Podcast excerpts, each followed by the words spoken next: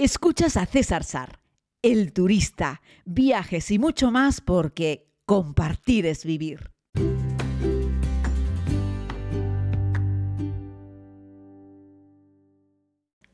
Saludos querida comunidad, les doy la bienvenida a este tiempo de podcast. Tengo que pedirles disculpas porque ayer se, se, me pasó.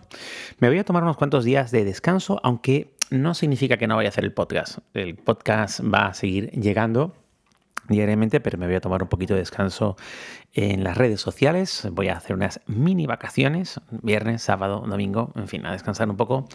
Y bueno, lo que quería era hacer un pequeño balance sobre este foro internacional de turismo del Mediterráneo celebrado en Malta y organizado por la Fundación eh, para el Turismo en el Mediterráneo. Lleva el mismo nombre y bueno, quiero felicitar a la organización porque en términos generales la verdad es que me parece que ha estado muy bien.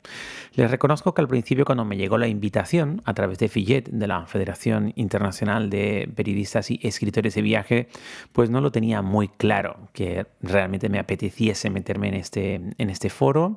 He participado en algunos otros en diferentes lugares y no es que sea un gran amante de este tipo de encuentros, pero hay que reconocer que se conoce gente muy interesante.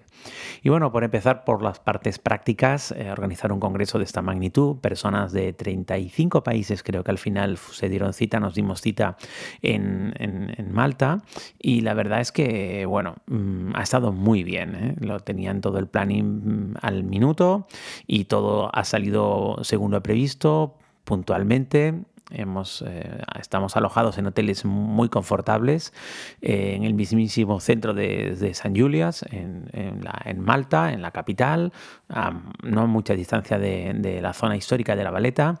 Y bueno, como les conté en un podcast, incluso hicimos una cena eh, de recepción del propio presidente de, la República de Malta, ¿no? que por cierto, un tipo muy entrañable, este, este señor, 80 años tiene, y bueno, pues se dio un discurso desde mi punto de vista muy, muy constructivo, muy realista y bueno, no sé si es que él tiene mucho conocimiento de turismo, supongo que sí, porque al fin y al cabo Malta es un país muy turístico, o alguien le explicó muy bien cómo, están, cómo se está transformando el, mercado y el modelo turístico, y hablaba fundamentalmente de que Malta tiene que hacer un esfuerzo por mejorar la calidad eh, y el poder adquisitivo de los turistas que visitan la isla, sin despreciar a los que ya tienen, evidentemente, ¿no? pero son un turismo fundamentalmente encaminado, pues yo que sé, los estudiantes de viaje de fin de curso de media Europa van a Malta pues a cogerse borracheras, eh, y de fiesta.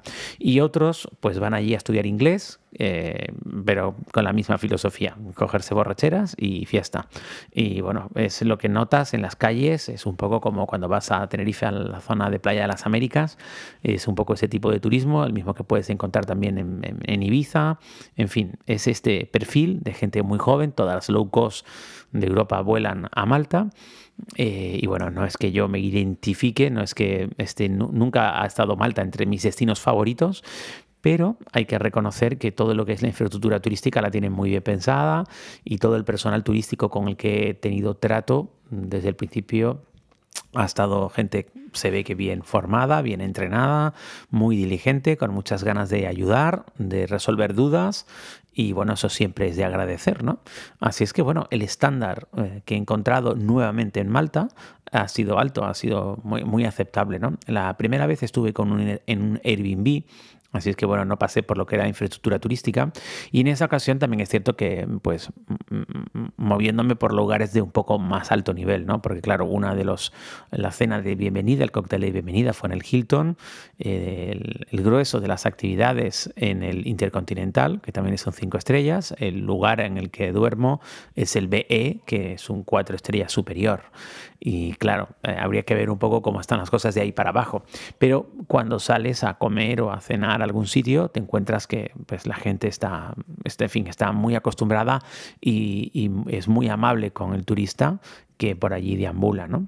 Eh, también, yo qué sé, los Uber, el transporte público, que también cogí una guagua para moverme desde el aeropuerto al centro el primer día, en fin, mm, la experiencia buena con respecto a eres un turista y estás en Malta, ¿no? Así es que bueno, eso es lo que puedo decir. Como destino turístico, César, ¿nos recomiendas Malta? Yo te diría sí, pero, pero, después de qué otros lugares, ¿no? Es decir, ¿te pretendes coger un avión y meterte en Malta antes de haber hecho un gran repaso por Italia? No. Es decir, yo creo que Italia merece posiblemente tres o cuatro viajes antes, antes de que te metas en Malta, por ejemplo. Ojo, es un país que está en el centro del Mediterráneo, en el corazón del Mediterráneo, ¿no?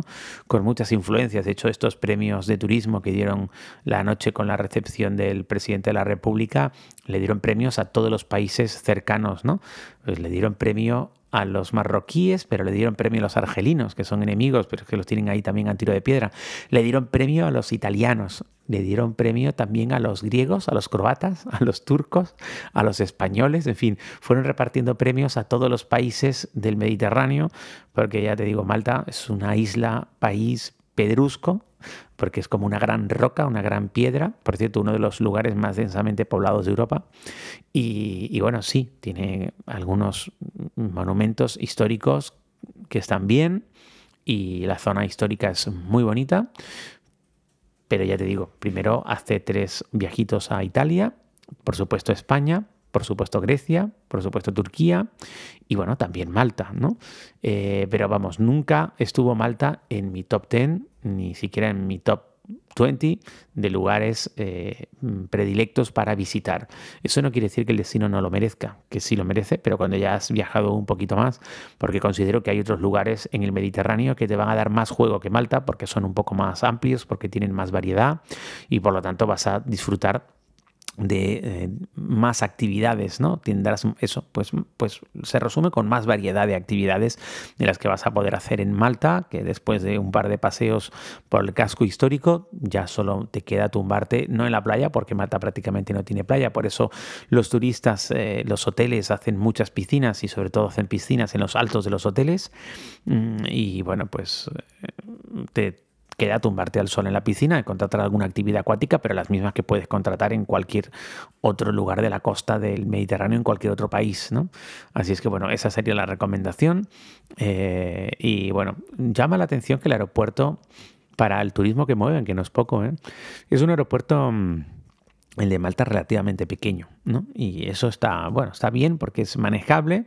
No sé cómo estaría este aeropuerto en hora en peak time, eh, pero bueno, decirte que desde las salas de espera tienes una vista muy buena a la pista de aterrizaje y despegue y es muy entretenido porque me encantan esos aeropuertos que miran no, no a la plataforma, fundamentalmente donde aparcan los aviones, que yo entiendo que es a donde miran casi todos porque tienes que subirte y bajarte de un avión y los tienen que ¿no? aparcar en esos lugares. Pero me encanta cuando hay un lugar, un punto, un viewpoint para poder disfrutar de los aterrizajes y los despegues porque es algo muy entretenido.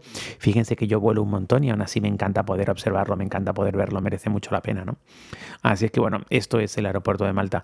Decirles que hablan inglés, que conducen por la izquierda, supongo que esto ya lo saben, es una rareza en el Mediterráneo que esto se dé por la, por la influencia, por la influencia británica, pero a su vez es muy cómodo porque te permite eh, pues practicar un poco el inglés, que nunca viene mal. Y además es fácil porque todo el mundo te va a entender porque es el idioma nativo. También hablan maltés, eh, que es mm, no tiene nada que ver, aunque meten un montón de palabras, eh, meten un montón de palabras inglesas en el maltés. Y ellos tienen como un código interno que al inicio de una conversación meten la palabra mela, que mela viene a ser algo así como eh, bueno, o viene a ser algo así como, em, ya que, es decir, es como una muletilla que no quiere decir nada, también sirve como para decir, ah, bien, pero es como un bien para arrancar una conversación.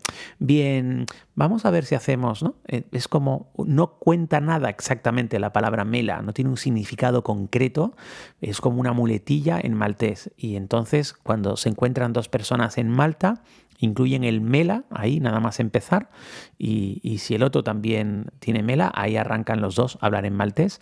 Si no, eh, se, hablan en inglés, si hay alguna persona, es un, tema de educación, ¿no? Eh, si se intenta hablar en el idioma que entienden todas las personas que están hablando. Es como cuando estás en Cataluña y hay dos personas que están hablando catalán y de repente llega una persona que no habla catalán. Lo, habitual entre personas educadas es que los dos eh, se pasen también a hablar en castellano para que las tres personas que están en la conversación se entiendan, ¿no?